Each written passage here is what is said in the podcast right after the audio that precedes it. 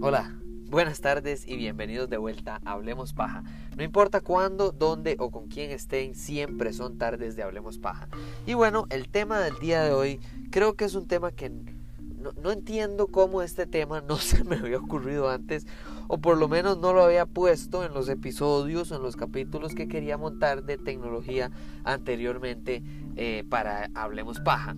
Y creo que se trata de la realidad del podcast, ¿verdad? El podcasting en general, de dónde surge, por qué existe, cómo llegamos del 2005 de Steve Jobs a hoy 2021, yo estar aquí frente a ustedes y, estar grabando este podcast eh, de manera regular para que todos ustedes tengan un mejor día en el gimnasio o en el carro o cocinando o trabajando o estudiando o cuando sea que escuchan este increíblemente enriquecedor podcast. Em, y entonces ese es el tema que quiero hablar eh, el día de hoy. Quiero hablar primero de cómo llegamos aquí eh, en podcast, ¿verdad? Cómo los podcasts llegaron a ser lo que son hoy. Y eh, segundo, la importancia que tienen ya hoy en día, que ya se han consolidado bastante, de una manera bastante importantes. Empezamos con el 2005. El 2005 marca un año eh, importante. Mucha gente empieza con el 2003 creo o 4, que es cuando se crea un técnico, un ingeniero en sistemas. Eh, se le ocurre la idea de crear una suscripción a páginas web eh, que servía anteriormente para muchos bloggers llamada un RSS feed, ¿verdad? Básicamente lo que eso significa es que existe una herramienta eh, de internet para poder eh, que las aplicaciones y los usuarios tengan acceso a las actualizaciones de eh, cualquier página web. ¿verdad? Entonces básicamente RSS lo que hace es suscribir a las personas a un a una página o a, un, o actualizaciones eh, web, ¿verdad? Esa es la versión resumida. Eh, pero yo lo marco al 2005 por una sencilla razón. Y la sencilla razón eh, a muchas personas tal vez les dará risa, pero a mí me parece sumamente válido y, actual. en el 2005, una aplicación llamada iTunes agrega podcasts a su eh, biblioteca. Y la idea de podcasting y de podcasts eh, era la, radio del Internet. Es decir, llevar esta manera de eh, interactuar con la audiencia que tiene la radio, ¿verdad? Por medio de audio, em, por medio del Internet, ¿verdad? No tener que verse limitado a esta idea de la radio de un horario, ¿verdad? Usted tiene sus emisoras, sabe cuáles son los programas que hay y con base en el horario y el programa que sea, bueno, entonces usted eh, a esa es la hora que va a estar conectado a la, a la, radio y tiene la ventaja de que usted normalmente puede estar haciendo alguna otra cosa mientras escucha audio. Somos, somos seres bastante visuales y por como tal podemos estar haciendo multitasking con audio, mientras que con video, eh, a pesar de que sí lo podemos hacer, eh, también nos quita mucho de nuestra atención o nuestra capacidad de multitasking. Eh, podcasting es interesante, la manera en la que Steve Jobs la, explicó fue, es para un iPod y la radio casting, entonces se va a llamar podcast. la idea es que también fuera gratuito, ¿verdad? Igual que la radio, que mantuviera esa idea. Y así fue como empezó. Y poco a poco fue creciendo y creciendo, pero para el 2009, es decir, ya pasando un tiempo bastante importante, eh, solamente el 10% de la población estadounidense había escuchado de un podcast y alrededor del el 20% a nivel mundial sabía tan siquiera que era un podcast. Entonces, ¿qué es lo que cambia el podcast de ser algo secundario a algo que hoy en día maneja eh, cantidades de dinero sumamente significativas eh, de negocios? El podcast, hay un podcast específicamente en el 2014 que si uno se fija en todos los gráficos en línea de data sobre podcast y su popularidad y, cuánta gente las descarga o cuánta plata se invierte en anuncios, como que el 2014 es un año siempre importante a nivel mundial. Y es por la idea o por el podcast específico de una señora que se llama Sarah Koenig. O Sarah, sí, Sarah Koenig. Sarah Koenig eh, hizo un podcast de gran, gran valor eh, y, producción, costos de producción muy elevados, que se llama, bueno, se llamaba, porque ya no está, eh, Serial Podcast. el eslogan era One Story Told Week by Week. Y es básicamente, era el seguimiento de una historia de una manera semanal. Y si no me equivoco, Serial fueron tres temporadas para un total de 32 episodios, pero eran temporadas con una temática que seguía una línea. ¿Y esa línea cuál era?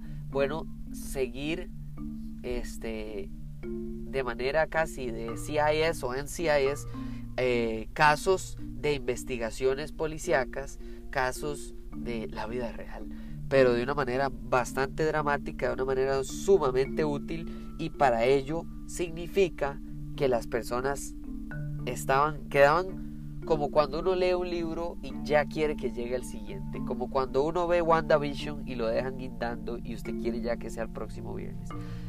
Así es como perfectamente uno queda estresado con estos episodios. Y esta idea, estas reglas, esta estructura que se montó este podcast de Sarah Koenig generó una explosión a nivel global eh, de la metodología o los beneficios del podcast para el siglo XX. es importante entender que no se trata solo de números, ¿verdad? O sea, sí, Sarah Koenig logró el podcast eh, con Serial, el más rápido a llegar a, 5 millones de descargas. Eh, además de eso, eh, tenía una idea y un costo de producción, digamos, de, patrocinio importante, digamos, había plata por detrás, no era solo como que ya pasó y, y, ella se le ocurrió hacer esta idea sino que la, estructura le dio a la gente a entender que eh, esta serie de podcast producido por eh, el New York Times fue no solo periodismo investigativo, no solo fue eh, interés y, una manera casi de, casi de audiolibro, sino que era más allá que eso. Y ahí es donde yo entro con el tema de la tecnología. Creo que el podcast sí tuvo que ver mucho con el fenómeno de, diferenciarse a la radio, de diferenciarse al, a YouTube, de diferenciarse a eh, música en streaming, de diferenciarse a eh, películas, libros, audiolibros, ¿verdad? Muchos de esos tipos de, de contenidos y creaciones. Pero Además de eso, simultáneamente los carros, los vehículos en general, empezaron a evolucionar para ser más tecnológicamente capaces.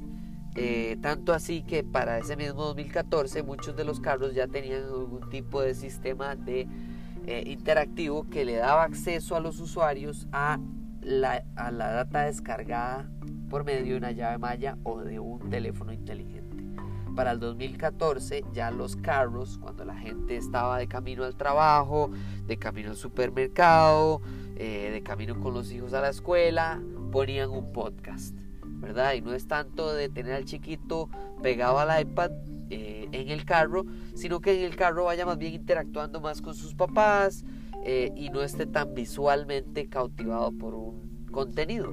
Y el podcast es exactamente eso, es audio eh, de una manera interactiva.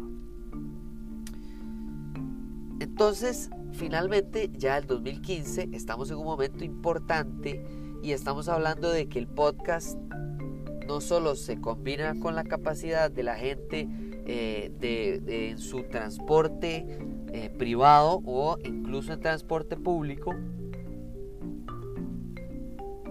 puede aprovechar de escuchar un podcast sin tener que estar pensando en si eh, tengo el teléfono afuera porque estoy viendo un video, o estoy viendo una película, o estoy viendo televisión o algo, etcétera, ¿verdad?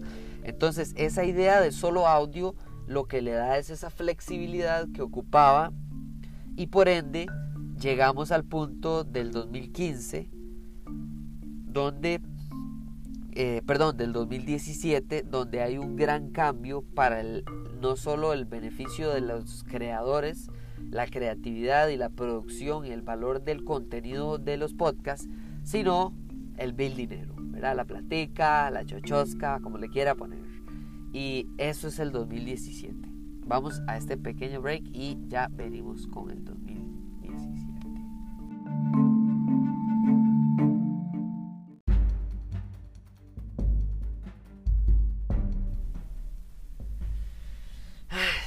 Pues sí, pues sí, llegamos al 2017. Y en el 2017, si usted se busca las listas de, digamos, los podcasts más importantes que hay para ese año, eh, la gran mayoría, y me atrevería a decir que más de la mitad por lo menos, eran un formato que yo le llamaría eh, un audio ensayo. ¿verdad? Casi un audiolibro, pero yo le daría más un audio ensayo, ¿verdad? Es casi que una, una versión eh, de escuchada de contar historias, de tener el, eh, eh, algún tipo de narración, ¿verdad? Y entonces por medio de la escritura, eh, poder atrapar al escucha y, y tener muy muy claro cuál es la meta de cuál es la meta del podcast, ¿verdad? Digamos, solo para dar algunos ejemplos que yo conozco, ¿verdad? Porque hay otros que por supuesto que salen, pero yo no he escuchado, como no sé, Missing Richard Simmons, no tengo idea de qué carajos es. Pero, por ejemplo, eh, sí recuerdo muy específicamente eh, uno que se llamaba Ear Hustle, que eran historias sobre eh, cómo, era, cómo es la vida dentro de una prisión, con un artista llamado Nigel Poor y Naigo entonces cuenta eh, casi que una, una historia eh, muy humana, eh, muy sociológica de cómo existe, cómo es la vida dentro de la cárcel, ¿verdad? Sin tener que ir a la cárcel, que es lo más importante. es, es, es, interesante, ¿verdad? Hay otro que se llama, por ejemplo, 74 segundos, que es bastante interesante, es, es, de nuevo es como una historia, son, eh, son cuatro episodios con los que atrapa a cualquier persona que escuche esos primeros cuatro episodios sobre una historia eh, bastante, bastante fuerte sobre un, un, oficial de policía que, que, le metieron un balazo y, y, y, y, quién y por qué y dónde y etcétera, ¿verdad? Eh, pero ya para el 2017 se empieza a diversificar. Por ejemplo, New York Times también saca un noticiero mañana de mañanal. un noticiero de mañana. Eh, eh, un noticiero. ¿Cómo se llaman los noticieros de la mañana? Se llama un noticiero. Wow, no sé cómo se llama. El punto es que es un, es un podcast que se puede escuchar en cualquier momento del día, pero al igual que Hablemos Paja, siempre son tardes de Hablemos Paja, para el daily de New York Times siempre era morning news, ¿verdad? Siempre eran noticias eh, de primera hora de, para abrir el cada, cada día de una manera corta, ¿verdad? Un episodio corto, pero con las noticias más importantes para ese día.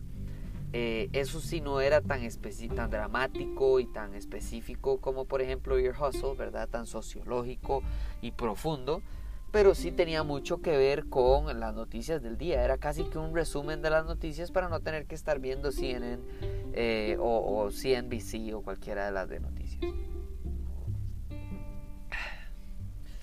Por último, cuando se diversifica, también se adapta a los medios que están en ese momento en su máxima expresión. ¿A qué me refiero? Hoy por hoy hay muchos y muy buenos, por cierto, podcasts respecto a WandaVision. Ideas, teorías, eh, resúmenes, análisis, etcétera, de WandaVision. Y en el 2017, eh, Binge Mode saca una, una serie, una, lista de podcast eh, presentada por DirecTV Now, por cierto, en la que estaban haciendo análisis de Game of Thrones. Y el mercado de Game of Thrones era gigantesco y era fuertísimo y todo el mundo hablando, perdón, de Game of Thrones. Y, y entonces es interesantísimo porque ahora sí entendemos que el podcast no es solo para educación y no solo es para eh, entretenimiento eh, tipo casi que leer un libro, ¿verdad? Como, como mencioné anteriormente, audiolibro, sino que iba más allá, que podía tener un resumen de sus noticias, que podía tener un análisis de una película, que podía tener una importancia de alguna tecnología, ¿verdad? O sea, no solo es una, una técnica eh, eh, de literatura y novelística, ¿verdad? O sea, no, no se trata solo de la mística de, de, contar una historia. Y entonces eran las 3 de la madrugada y la brisa pegaba con grandes ráfagas a la ventana del vehículo de quien iba a ser mi violador. O sea, son varas súper dramáticas de asesinatos, de policías, de eh, investigaciones eh, muy, muy dramáticas, interesantes por supuesto, pero claro, empiezan a generar y a empezar a crearse más y más y más y se tiene que diversificar. No todo mundo tiene el mismo estilo de podcast, igual que cuando empezó YouTube, todo eran videos de animales y videos de algunas cosas muy similares y se empezó a diversificar y comentarios y, bromas y etcétera, ¿verdad? Entonces ahí llegamos al mundo real, llegamos al mundo real, no, el mundo más eh, eh, eh, evolucionado del podcast y hablemos del dinero. En diciembre del 2017, eh, la oficina de anuncios interactivos de los Estados Unidos, el Interactive Advertising Bureau, eh, decide que es un momento de sacar una guía, ¿verdad? Y entonces eh, la guía se trata de cómo poder monetizar de mejor manera eh, los podcasts, ¿verdad? Tanto para la persona, el podcast, el creador, como para la agencia, empresa o persona que quiere pagar un anuncio en un podcast. Y entonces se empiezan a crear métricas interesantes en el 2017 para medir eh, los podcasts y cómo la gente los escucha y cuántas personas alcanza y cuántas personas impacta.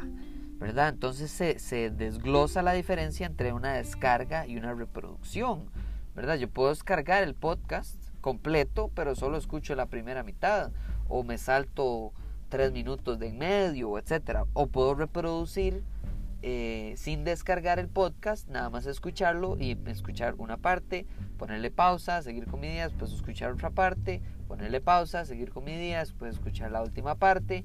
Y eso no significa que ese podcast vale menos que el podcast que la persona escuchó todo el podcast sentado de un solo manazo, ¿verdad?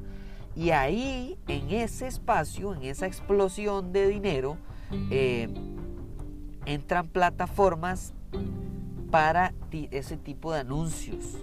¿verdad? La idea es que el anuncio sea dinámico, que el anuncio se adapte. Entonces, sí, yo le pago a Hablemos Paja para tener un anuncio, pero cuando, en tal episodio, en el episodio de, no sé, el que se viene de realidad extendida, que es de tecnología, entonces voy a anunciar algo de tecnología. Eh, pero también en el de películas que se viene pronto, que es el de eh, el Disaster Artist, ¿verdad? Que es el, documental que se viene ahorita eh, en el podcast respecto a la peor película jamás hecha en Hollywood. y entonces ese que, tenga, que sea de entretenimiento o de algún tema que tiene que ver con películas y así. Pero también cuando ese episodio se hace suficientemente viejo, eh, igual mucha gente lo puede escuchar porque la gente se encuentra el podcast y puede escuchar episodios que le parezca el tema más interesante, pero cambiar el anuncio en tiempo real. Entonces, si alguien lo está escuchando en China, el anuncio no va a ser de lechita dos pinos. Eh, mientras que si alguien está escuchándolo en Costa Rica, entonces no van a anunciar, no sé, esas cajitas de, de, leche.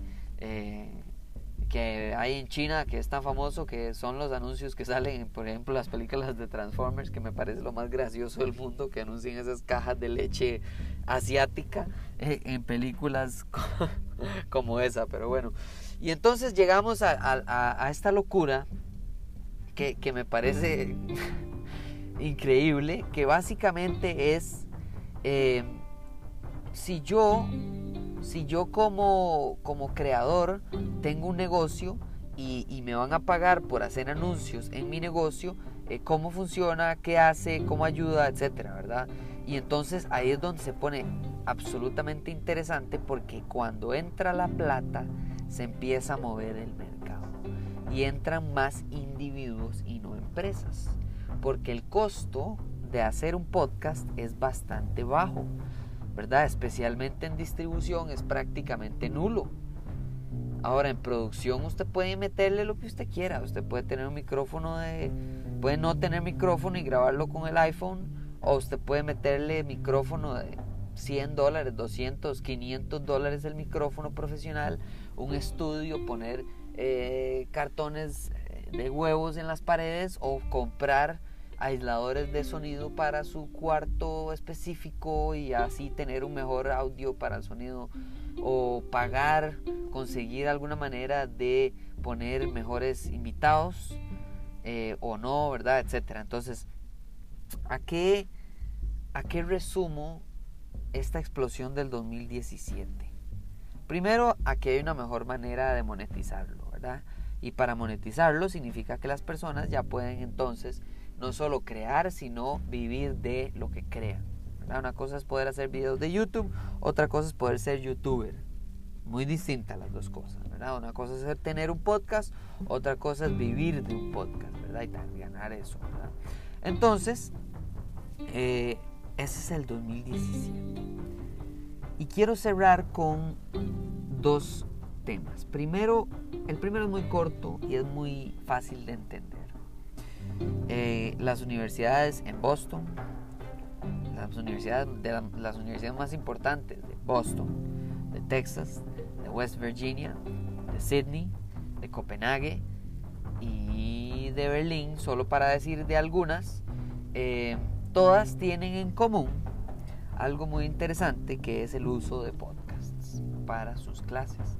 Y no me refiero ahora en tiempos de pandemia, me refiero a desde hace por lo menos cinco años. ¿Y esto qué nos da? Nos da primero eh, dar clases de manera remota, sí. También nos da la posibilidad de un podcast que entonces es como un material extra clase que uno puede aprovechar como estudiante, no solo para no es, o sea, para que sea adicional a la clase magistral o el examen o lo que sea que usted va a hacer a la clase, pero también para tener invitados que no necesariamente pueden darse el lujo de viajar hasta donde esté la universidad. Yo estoy en una universidad en Boston muy importante y quiero hacer una entrevista con no sé, con alguna persona importante de los negocios en Singapur y hablar del cambio y el crecimiento y el desarrollo comercial de Singapur, pero no voy a pagarle a mi invitado que venga desde Singapur, eh, o tal vez él no puede por tiempos, etcétera. Igual puedo tener este podcast y es el uso de esta herramienta para que los estudiantes, eh, tanto de colegios, escuelas, universidades, etcétera, puedan tener un material distinto didáctico. ¿verdad? No hay nada más aburrido que estudiar algo de la misma manera todo el día, todos los días. Y entonces aquí es donde llegamos al punto más importante y la razón por la cual para mí los podcasts son el futuro eh, a llegar al mismo nivel o incluso superior que el de YouTube. Número uno, eh, el podcast tiene una informalidad que a mi parecer es muy, muy, muy importante para la manera en la que se vende, se negocia o se presenta un podcast. ¿De qué estoy hablando? Y en vez de explicar mis puntos, voy a dar un ejemplo. Joe Rogan tiene, si no el más grande, uno de los podcasts más grandes e importantes del mundo ahorita para el 2021. ¿Ok? Joe Rogan se basa en que no es editado y no tiene un guion específico. Por supuesto que todos los invitados de Joe Rogan le dicen antes de la antes de aceptar tan siquiera la entrevista y el episodio del podcast que por cierto es de formato largo llámese más de una hora son dos horas y más episodios de tres horas cuatro horas de este carajo eh, se le pide cuáles temas no tocar. Entonces yo soy eh, Michael Jordan, yo quiero ir a hablar con Joe Rogan, él me invita, yo voy a ir, muchas gracias, excelente, pero por favor no hablemos de estos tres temas. Todo lo demás, usted me puede preguntar lo que usted quiera, por supuesto que si hay algo que lo que yo no, de lo que yo no quiero hablar, nada más le voy a decir que no, pero como no es editado, o por lo menos es muy poco la edición que tiene, entonces se ve y se nota cómo la conversación lleva a cada tema. Si yo estoy hablando con un peleador, un luchador, soy Joe Rogan, yo sé más de lucha, más de artes marciales, más de MMA que muchas otras personas, incluso tal vez incluso más que mi invitado. Pero eso no significa que no podemos hablar del COVID. Eso no significa que no podemos hablar de que viene el Snyder Cut de la Liga de la Justicia el próximo mes. Eso no significa que yo no pueda estar hablando de la importancia de Robert Downey Jr. para el universo cinematográfico en Marvel. Uy, casi. Perdón, casi me muero. Pero todos esos temas suceden, nacen, no se guían. O sea, usted puede escuchar el podcast y se ve naturalmente de dónde va punto A a punto B. Y para mí el episodio más importante del podcast de Joe Rogan, que lo llevó a hacer el podcast que es hoy en día y lo explotó a la mil, probablemente, en mi opinión, es el de Elon Musk. Elon Musk, por si no lo saben, es el dueño de Tesla, eh, el dueño también de, de SpaceX, uno de los creadores de PayPal, etcétera, etcétera. Es básicamente un genio de nuestra época es, increíble todo lo que ha logrado. Y eh, la conversación es absolutamente informal. No solo informal en el hecho de que sí, toma, toma, toca temas muy serios como, no sé, la vida en Marte, eh, la tecnología de carros que vuelan, eh, la importancia de el internet y los chips y el uso de los chips en tecnología o también en biología, pero también habla de tonteras como la legalización de la marihuana, eh, si los aliens ya han llegado a la Tierra, si usted cree en fantasmas, eh, qué opina usted sobre tal futbolista, etc. O sea, el punto es que el podcast va donde el podcast vaya. Y la conversación no se trata de hablar de que Elon Musk el año pasado tuvo un escándalo o no tuvo un escándalo, de cuánto eh, cuánto le pagó a cada uno de los inversionistas el, trimestre anterior, no, nada de eso. Y, entonces se da cuenta Elon Musk y todos los invitados que van a un podcast que da más contexto a la explicación. Si estamos comparando podcast, por ejemplo, con otros medios de comunicación, eh, eh, por ejemplo, en las noticias, como el tiempo es limitado y casi siempre tienen más noticias de las que incluso deberían, las entrevistas nunca, difícilmente, pasan de los 5 a 8 a 10 minutos. Mucho, exagerado, salvajemente imposible, ¿verdad? Eh, en noticieros. Eh, por la televisión, porque tiene X y Y costo, etcétera. Los titulares de artículos y demás, usted puede transcribir toda la entrevista, pero casi siempre el titular es X, Y o Z. Entonces, ¿qué pasa? Que el podcast me da más contexto a lo que estoy hablando. ¿Cómo llegó Elon Musk a estar fumándose un puro de marihuana con, con Joe Rogan? Bueno, si usted escucha el podcast, se da cuenta de dónde salió. Claro, todos los titulares eran Elon Musk eh, es altamente eh, sancionado por culpa de fumar marihuana en show de Joe Rogan. Y, pero no sale si es culpa de Joe Rogan. ¿Por qué es culpa de Joe Rogan? No es culpa de Joe Rogan. Ah, bueno, entonces es culpa de Elon Musk. No, tampoco. Entonces, ¿y cómo? ¿Y por qué? Y etcétera. Y entonces, y empiece, ¿verdad? Y entonces empiece a entender la inteligencia de un señor como Joe Rogan que tiene la capacidad de llevar una conversación de temas muy serios a temas menos serios. A que la persona no se, no se sienta entrevistada, sino que se sienta conversada. Que estamos teniendo una interacción, no una eh, investigación de su vida personal y profesional. No. Y entonces ahí es donde está el verdadero valor del el podcast. No solo es bajo o barata la distribución, incluso la producción si uno quiere. No solo es, eh, no solo también tiene la capacidad de plataformas exclusivas, similar a por ejemplo videos, ¿verdad? Usted tiene YouTube, que es gratuito, pero también tiene, no sé, Netflix, o bueno, es que Netflix no, pero por ejemplo existió una plataforma llamada Quibi, eh, Quibi, perdón, Quibi, que eran videos eh, cortos de altos costos de producción, pero que eran eh, bajo suscripción, ¿verdad? Entonces entran todas estas como, como eh, eh, variables técnicas para que el podcast siga siendo, número uno, muy versátil, número dos, muy personal, número tres, más, más contextualizado, número cuatro, más honesto o más crudo, dependiendo del, tema y el manejo y la producción del podcast pero en general es la flexibilidad que tiene el podcast. A no solo cómo se crea, cómo se paga, de qué temas habla, sino dónde lo escucho, dónde lo consumo, cuánto lo puedo consumir, cuántas personas tienen acceso a él. Y eso es lo importante, que al igual que la radio es de acceso a cualquier persona, casi que gratuitamente en su gran mayoría.